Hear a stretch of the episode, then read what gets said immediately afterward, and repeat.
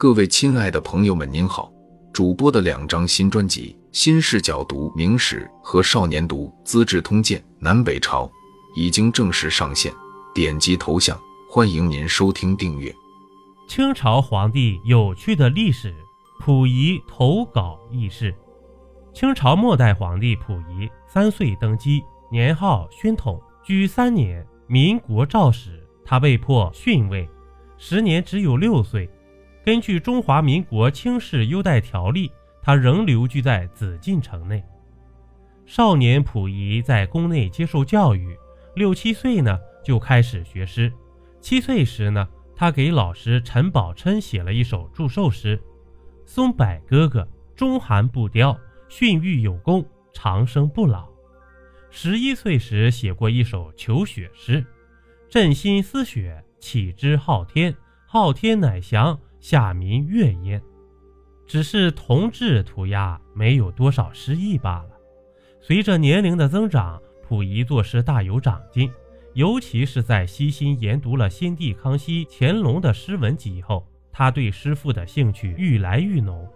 十五岁那年呢，他套用唐代著名诗人刘禹锡的《陋室铭》，写就了一篇颇有点新意的《三希堂偶铭》，文曰：“屋不在大。”有书则明，国不在霸；有人则能。此事小事，唯吾祖心。琉球影闪烁，日光入沙明。写读有新意，往来具忠贞。可以看镜子，阅三地，无心慌之乱耳，无倦怠之坏行。直隶长辛殿，西蜀成都亭。余笑曰：“何太平之由？”写完了这篇铭文。溥仪将其投寄给上海的《易经》杂志，很快就在该刊上发表了。这次投稿经历给少年溥仪以极大的写作兴趣和信心。在此之后的两年多的时间里，他写了不少诗作，用化名向上海、北京等多地报刊投寄。可除了三希堂偶名被《易经》杂志采用之外，其他的报刊似乎并不买他这位末代逊帝的账。稿件儿一篇篇投寄出去，结果总是如泥牛入海，音讯全无。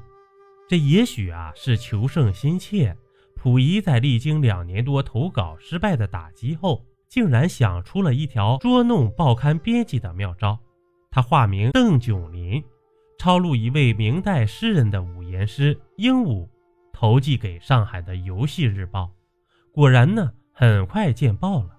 接着，他又先后将两首明代诗人的七言诗《浮月》《和月》投寄给《游戏日报》，又很快被采用了。《游戏日报》的编辑觉得这三首诗意境超出一般，因此多方打听这位邓九林是怎样的一位诗人，但始终一无所获。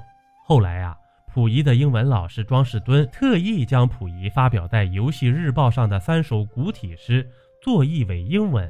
收入他的回忆录《紫禁城的黄昏》一书中，并特别说明啊，这位化名邓炯林的诗人作者不是别人，正是清朝的皇帝。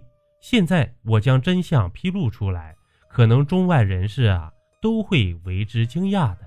四十多年以后啊，秘密终于由溥仪自己揭开了。他在晚年出版的《我的前半生》一书中披露。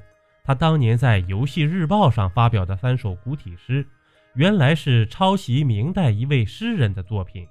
已于1938年去世的庄士敦却被蒙在鼓里，还一直为自己的皇帝学生的诗人才华而自豪呢。